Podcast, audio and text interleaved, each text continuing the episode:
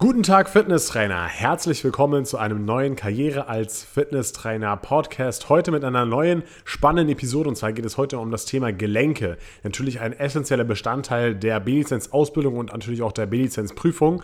Und es ist eben perfekt, wenn du die B-Lizenz natürlich jetzt bei der KF Akademie machst, denn dann hast du hier genau die gleichen Themen drin, beziehungsweise wird es in der Ausbildung natürlich nicht anders erklärt oder anders dargestellt, als es hier im Podcast jetzt der Fall ist. Und deswegen ist es natürlich super, wenn du gerade schon die Ausbildung Ausbildung bei der KFAK machst und das hiermit auch ein bisschen nochmal üben und wiederholen und lernen kannst. Wenn du die Ausbildung woanders machst, ist natürlich auch kein Problem. Die Sachen, die ich hier sage, sind, sind natürlich nicht falsch, ähm, aber äh, ja, manchmal ist es vielleicht ein bisschen anders erklärt oder dargestellt und wenn man die Ausbildung jetzt bei uns macht, dann ist das eben nicht so.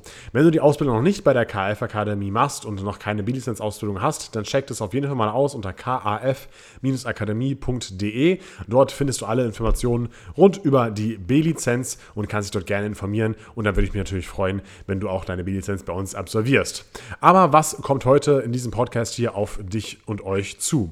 Zuallererst schauen wir uns mal die Gliederung an und zwar erstens schauen wir uns den, den Aufbau und die Definition von Gelenken genauer an, dann die Arten der verschiedenen Gelenke und natürlich sehen wir uns noch die Gelenke im Einzelnen an. Das heißt natürlich nur die wichtigsten Gelenke, die für den Fitnesstrainer relevant sind. Ja, das Gelenk zwischen den Finger, Fingerknochen ist jetzt nicht so relevant für einen Fitnesstrainer wie zum Beispiel das Schultergelenk oder das Hüftgelenk und deswegen schauen wir uns eben nur die wichtigsten an. Und ich habe auch versucht, wieder ein paar Praxistipps hier mit einzubauen, so wie ich es eben auch immer bei der B-Lizenz-Ausbildung mit eingebaut habe, diese Praxistipps.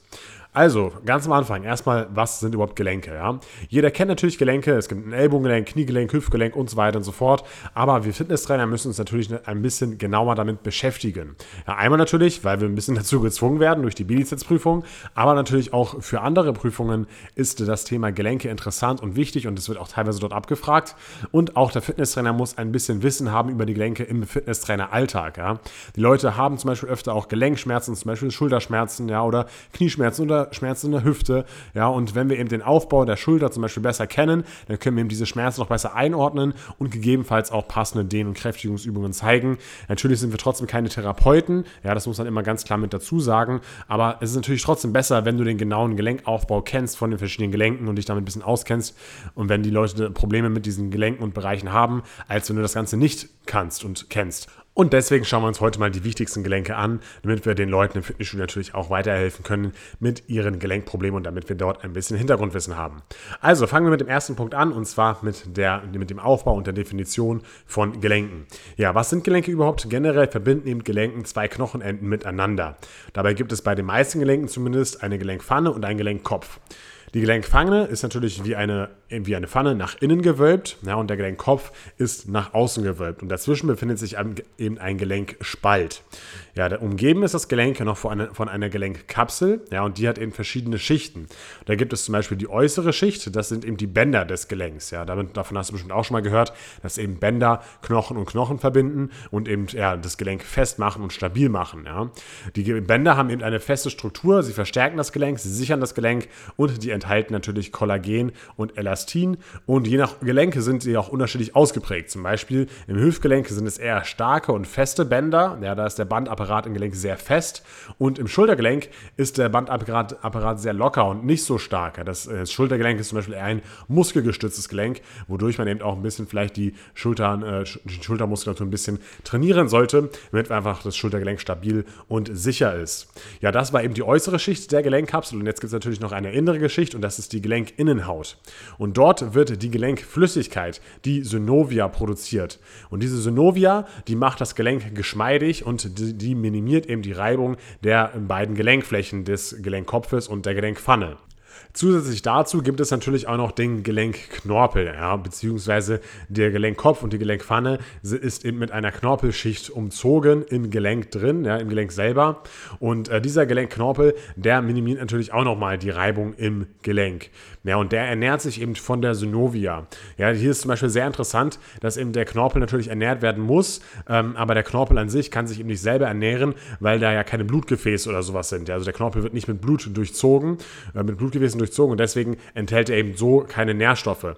Aber der ernährt sich eben von der Synovia. Ja, also der braucht sozusagen auch Nährstoffe, damit er ja einfach äh, gesund bleibt und äh, nicht degeneriert oder sowas. Ja, und äh, deswegen äh, sieht der Prozess so aus, dass weil die Gelenkinnenhaut, die produziert ja die Synovia, die Gelenkflüssigkeit und bei Bewegung wird eben diese Synovia mehr, mehr und verstärkt produziert und die Gelenkinnenhaut, die ist aber in Blutgefäßen durchzogen. Ja, und das bedeutet, dass die Nährstoffe halt in dieser Gelenkinnenhaut sind, die der Knorpel braucht und die wird eben in die Synovia übertragen von der Gelenkinnenhaut, weil die ja die Synovia produziert und dadurch wird der Knorpel sozusagen ernährt und dadurch bleibt der Knorpel auch lange gesund und stabil und stark und nutzt sich nicht ab. Ja, das bedeutet, hier sieht man mal wieder, dass eben Bewegung sehr, sehr wichtig ist für die Gelenkgesundheit, äh, weil wir eben uns, wenn wir uns regelmäßig bewegen und ähm, ähm, ja, Synovia und Gelenkflüssigkeit produzieren, ja, dann ist es eben gut für den Knorpel und dadurch wird der Knorpel ernährt. Ja, und eben zusammen mit der Gelenkflüssigkeit und zusammen mit dem Gelenkknorpel, die beiden sind also gemeinsam für den reibungslosen Ablauf von Bewegungen im Gelenk verantwortlich und die schützen eben den Knochen eben auch vor Abrieb, wie ich es gerade eben auch beschrieben habe. Ja, deswegen sollte man aber auch zum Beispiel in, dem, in der eigentlichen Trainingseinheit die Gelenke auf das Training vorbereiten, indem man ein paar Wiederholungen zum Beispiel macht mit wenig Gewicht, also sozusagen Aufwärmsätze macht im Krafttraining oder auch generell vielleicht äh, vor dem Krafttraining etwas Ausdauertraining oder ein kleines Warm-up auf einem Ausdauergerät absolviert, einfach, dass man ein bisschen warm ist, ein bisschen Synovia produziert ist und dass das Gelenk sich eben gut und sicher bewegen kann. Und da wir immer noch beim Gelenkaufbau sind, müssen wir auch noch zwei andere Sachen hier mit erwähnen. Und zwar sind das bestimmte Hilfsstrukturen, die eben in manchen Gelenken vorhanden sind. Und zwar ist das einmal der, der, der Diskus oder der Meniskus. Ja, das sind beides eben Gelenkkörper aus Faserknorpel. Einen Diskus findet man zum Beispiel eben im, Knie, im Kiefergelenk oder auch zum Beispiel zwischen Brust und Schlüsselbein. Und das, der bisschen bekanntere von den beiden ist halt der Meniskus oder eben die Meniski, zum Beispiel eben im Kniegelenk. Ja, die, dort sorgen sie einfach dafür, dass der Druck im Kniegelenk ein bisschen besser verteilt wird. Ja, aber da gehen wir eben auch nochmal genauer beim Thema Kniegelenke drauf ein, damit du da auch über alles Bescheid weißt. Aber das war es erstmal zum grundsätzlichen Aufbau von den Gelenken. Als nächstes kommen wir dann zu den verschiedenen Gelenkarten. Im zweiten Teil des Podcasts schauen wir uns eben die genauer an. Und zwar gibt es einmal die unechten Gelenke, das sind die Synarthrosen. Und einmal gibt es die echten Gelenke, das sind die Diarthrosen. Fangen wir mit den Synarthrosen an, damit wir das Wichtigere dann gleich im Anschluss durchnehmen können. Und zwar die Synarthrosen, das ist eben eine straffe Verbindung zwischen zwei Knochen. Ja, die haben eben keinen Gelenkspalt, sind also keine echten Gelenke. Und die Verbindung entsteht zum Beispiel durch Knorpel. Ja, das haben wir zum Beispiel bei den Rippen und beim Brustbein. Ja, da dazwischen gibt es eben Knorpel. Und das ist eben dann eben eine Synarthrose, weil das Ganze dann durch das Knorpelgewebe verbindet wird. Dann haben wir zum Beispiel einmal Bindegewebe. Ja, zum Beispiel zwischen Schädelknochen befindet sich Bindegewebe. Und das, das, diese Gelenke nennt man eben auch unechte Gelenke oder Synarthrosen. Oder zum Beispiel auch durch eine knöcherne Verbindung. Ja, zum Beispiel das Darmbein plus Kreuzbein ist gleich das Sacro, Sacroiliakalgelenk. Ja, und das ist eben eine knöcherne Verbindung und das ist auch kein echtes Gelenk sozusagen und deswegen gehört es eben auch mit zu den Synarthrosen mit dazu. Dann haben wir einmal die Diarthrosen. Ja? Und bei den Diarthrosen eben, sind eben diese normalen Gelenke in Anführungszeichen, die man so kennt, das sind die echten Gelenke, die auch die Bewegung möglich machen. Und da gibt es eben fünf Typen im menschlichen Körper, zum Beispiel eben das Scharniergelenk, das Zapfengelenk, das Sattelgelenk, das Eigelenk und auch das Kugelgelenk und davon schauen wir uns jetzt jedes einzelne Mal etwas genauer an. Fangen wir an mit dem Scharniergelenk. Das Scharniergelenk, das hat einen Freiheitsgrad und ermöglicht damit Beuge- und Streckbewegungen, also zum Beispiel Flexion und Extension auf Latein. Wenn wir da Beispiele nennen wollen, dann wären das zum Beispiel Gelenke in den Fingern oder in den Zehen, ja, die ermöglichen wirklich nur Beuge- und Streckbewegungen und zum Beispiel das Ellbogengelenk oder auch das Kniegelenk, ja, das sind, ist eben kein reines Scharniergelenk oder keine reinen Scharniergelenke, weil die zum Beispiel auch noch andere Bewegungen ermöglichen, ja, was wir natürlich auch noch genauer hier in diesem oder in dem nächsten Podcast Dann besprechen werden. Das nächste ist, Gelenk ist das Zapfengelenk. Ja, das ist äh, ein Synonym für das Rad- oder auch Drehgelenk. Das bedeutet, wenn man Zapfengelenk sagt, meint man auch gleichzeitig das Rad- oder Drehgelenk. Ja. Ähm, das Zapfengelenk hat auch eben einen Freiheitsgrad, wie eben das Scharniergelenk, und das ermöglicht Drehbewegungen. Ja. Ein Beispiel dafür wäre zum Beispiel das Ellenspeichengelenk. Ja, das heißt nicht das Ellbogengelenk, sondern nur das Gelenk zwischen eben Elle und Speiche. Oder zum Beispiel auch das untere Kopfgelenk wäre ein Beispiel für so ein Zapfendreh- oder Radgelenk. Das nächste Gelenk ist das Sattelgelenk und das ermöglicht zwei Freiheitsgrade, zum Beispiel in Vor- und Zurückbewegen und eben zur Seite neigen. Ja? Und äh, das einzige Sattelgelenk im ganzen Körper ist aber zwischen dem ersten Mittelhandknochen und dem Grundglied des Daumens. Deswegen wird das Sattelgelenk auch nur als Daumensattelgelenk bezeichnet und so genannt, weil es eben wirklich nur am Daumen eben vorkommt, dieses Gelenk und sonst eben nirgendwo im ganzen Körper. Dann gibt es noch ein weiteres Gelenk und zwar das Eigelenk. Ja, das ist eben die, die Form eines Eis, wie es eben schon sagt. Ja. Der Gelenkkopf ist eiförmig, daher eben auch der Name und es ermöglicht zwei Freiheitsgrade, zum Beispiel einmal Vor- und Zurückbewegungen, das bedeutet Extension, Flexion und aber auch eine Lateralflexion, also eben das zur Seite neigen des Eigelenks ist eben möglich. Das Einzige, was man eben nicht machen kann, sind eben Drehbewegungen. Diese sind eben hier nicht möglich. Ein Beispiel für ein Eigelenk wäre zum Beispiel das obere Kopfgelenk. Ja, und dann haben wir noch das letzte Gelenk und zwar ist das das Kugelgelenk. Das Kugelgelenk hat drei Freiheitsgrade, also kann sich wirklich in alle Richtungen bewegen. Das ermöglicht Beuge- und Streckbewegungen, ja, also Extension, Flexion, dann eine Seitenneigung, also Lateralflexion und aber auch Drehbewegungen, also eine Rotation. Und hierfür werden sind zum Beispiel typische Gelenke Schulter- und Hüftgelenk. Das sind eben Gelenke mit äh, einem sehr hohen Freiheitsgrad, weil sie eben Kugelgelenke sind und eben diese ganzen Freiheitsgrade haben, die ich gerade aufgezählt habe.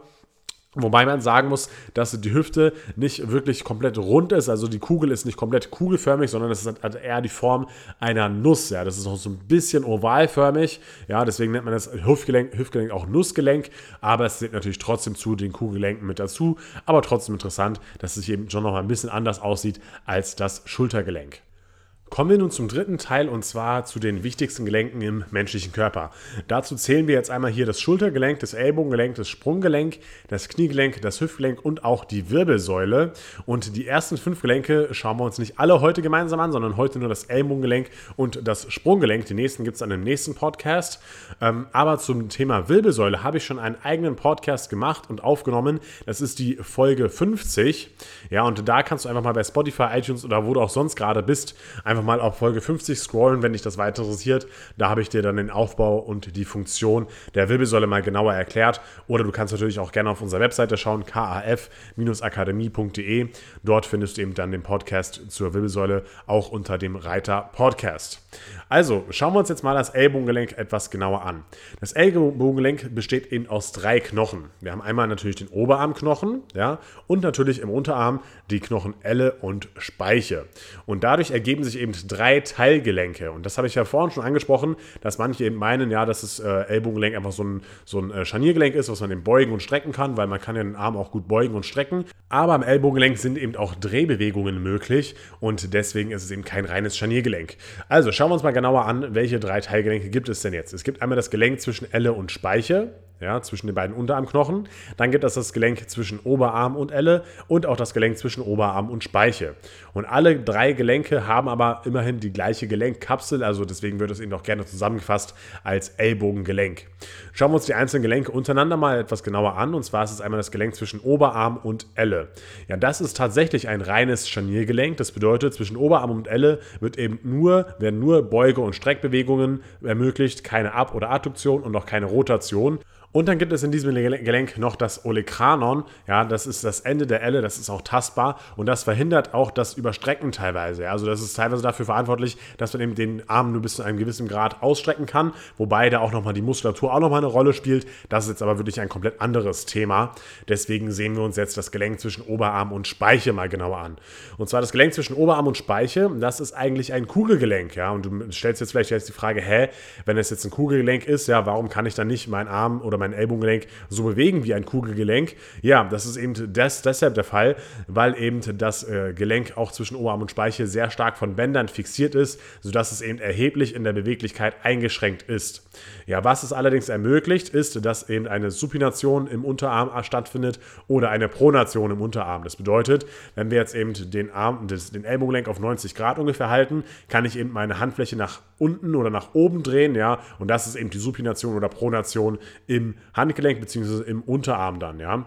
Und dann gibt es noch ein weiteres Gelenk und zwar das Gelenk zwischen Elle und Speiche. Das ist eben ein Zapfen bzw. Drehgelenk, was ich vorhin schon angesprochen habe.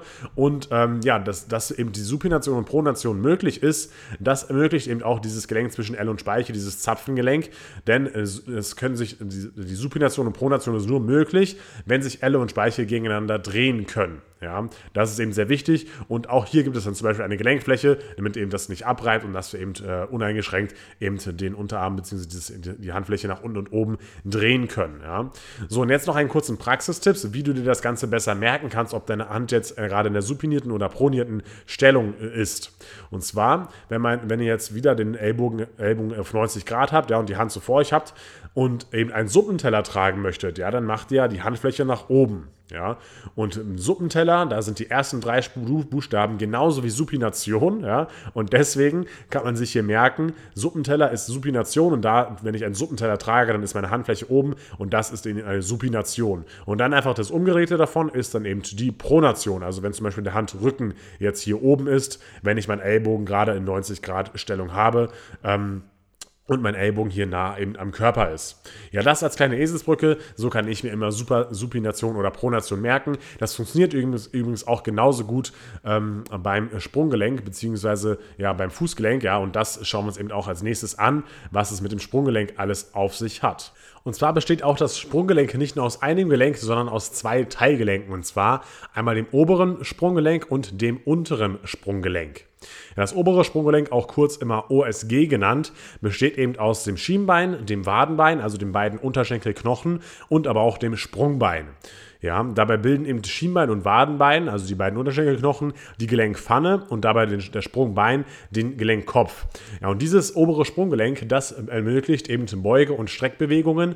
Also das kann auch als reines Scharniergelenk betrachtet werden. Wir können natürlich aber noch mehr machen mit dem Fuß als nur Beugen und Strecken. Warum das so ist, sehen wir dann gleich noch. Ja. Ähm, generell wird auch das obere Sprunggelenk durch eben Bänder stark gesichert und fixiert. Es gibt zum Beispiel Innen- und Außenbänder. Und äh, hier ist es zum Beispiel auch so, dass diese Außenbänder eben auch häufig verletzt werden und entweder zum Beispiel man mit das Außenband gezerrt ist oder angerissen ist oder auch sogar durchgerissen ist durch eben ein Umknicken des Fußes. Ja. Das ist mir jetzt auch schon mittlerweile dreimal passiert, ja, und dreimal war es irgendeine Dummheit meinerseits. Ja, einmal bin ich auf dem Fußball ausgerutscht, das ist zum Glück schon zehn Jahre her oder so, aber jetzt erst vor vier Wochen oder sowas, ja, war ich auch eben auch im Fitnessstudio, wollte eben ähm, ein Kumpel, der gerade Musik gehört hat, mit Kopfhörer und von mir weggegangen ist, wollte ich ihm noch was sagen und wollte ihn antippen. Dann hat er, äh, habe ich aber nicht erwischt, dann bin ich ein bisschen hinter ihn hergegangen und dann bin ich einfach so auf so einer Kreuzhebestation, auf so einer Kreuzhebeplattform, wo solche ähm, äh, Gummimatten lagen, bin ich darauf einfach ausgerutscht und zack, vollkommen umgeknickt und dann mit dem eigenen Gewicht, äh, mit, mit, mit, mit, dem ganzen Gewicht auf den Fuß gefallen. Dann lag ich erstmal am Boden und dann ist es auf jeden Fall stark angeschwollen. Ich weiß es nicht genau, ob es jetzt gerissen war oder nur, ange, äh, oder, oder nur angerissen oder nur gezerrt. Ich schätze mal auf nur gezerrt, weil es war so nach zwei bis drei Wochen wieder weg, aber ich konnte dann auf jeden Fall zwei, drei Wochen keine Beine mehr trainieren. Ähm, kann ich euch auch nur empfehlen. Ich habe das auch früher, als ich noch ein bisschen unvernünftiger war, auch gemacht, dass ich dann gleich wieder mit dem Beintraining angefangen habe, weil ich mir dachte, ja, es tut jetzt nicht so sonderlich weh beim Beintraining, aber der Knöchel war halt total dick. Ja, also wenn ihr da irgendeine Außenbandverletzung oder sowas habt, dann auf keinen Fall darauf irgendwie Sport machen oder so, oder so sondern wirklich eben einfach ausheilen lassen. Ich habe dann zum Beispiel noch beim Strecker, beim Beuger machen können. Das ging noch, ja, aber dann bitte keine Kniebeugen, kein Kreuzheben. Muss dann nicht unbedingt sein für ein paar Wochen. Ja, das eben soweit zum oberen Sprunggelenk. Und jetzt äh, noch zum unteren Sprunggelenk. Das besteht auch eben nochmal aus zwei Teilgelenken. Ja, also eigentlich besteht dann das Sprunggelenk aus drei Teilgelenken, weil das untere eben aus zweien besteht. Und zwar sind das eben auch zwei voneinander abgegrenzte Gelenkkapseln. Und zwar haben wir einmal das Gelenk zwischen, zwischen Sprung- und Fersenbein. Das ist das hintere untere Sprunggelenk und dann eben auch das Gelenk zwischen Sprung, Fersen und Kahnbein. Das ist das vordere untere Sprunggelenk.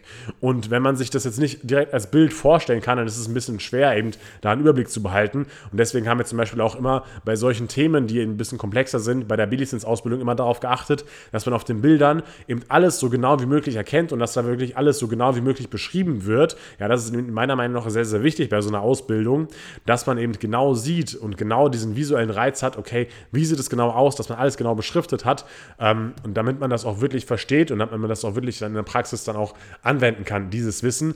Das bedeutet, du wirst in der Billizenz-Ausbildung bei uns auch teilweise mehrere Bilder zum Beispiel zum Herzen finden, weil auf dem einen ist zum Beispiel das Erregungsleitungssystem besser dargestellt, auf dem anderen Bild ist zum Beispiel die Dystole und die Siastole, äh, äh, die, die Diastole und die Systole besser dargestellt, ja. Und äh, deswegen, das ist einfach uns immer ganz wichtig bei unserer Billizenz-Ausbildung, dass man da alles auch anhand von Bildern versteht. Ja, jetzt bin ich ein bisschen abgekommen. Was gibt es noch zu sagen von, zu dem unteren Sprunggelenk? Und zwar ermöglicht das einmal die E-Version des Fußes, also das Heben der Außenseite des Fußes, auch Pronation genannt, und einmal die Inversion, also das Heben der Innenseite des Fußes, auch Supination genannt.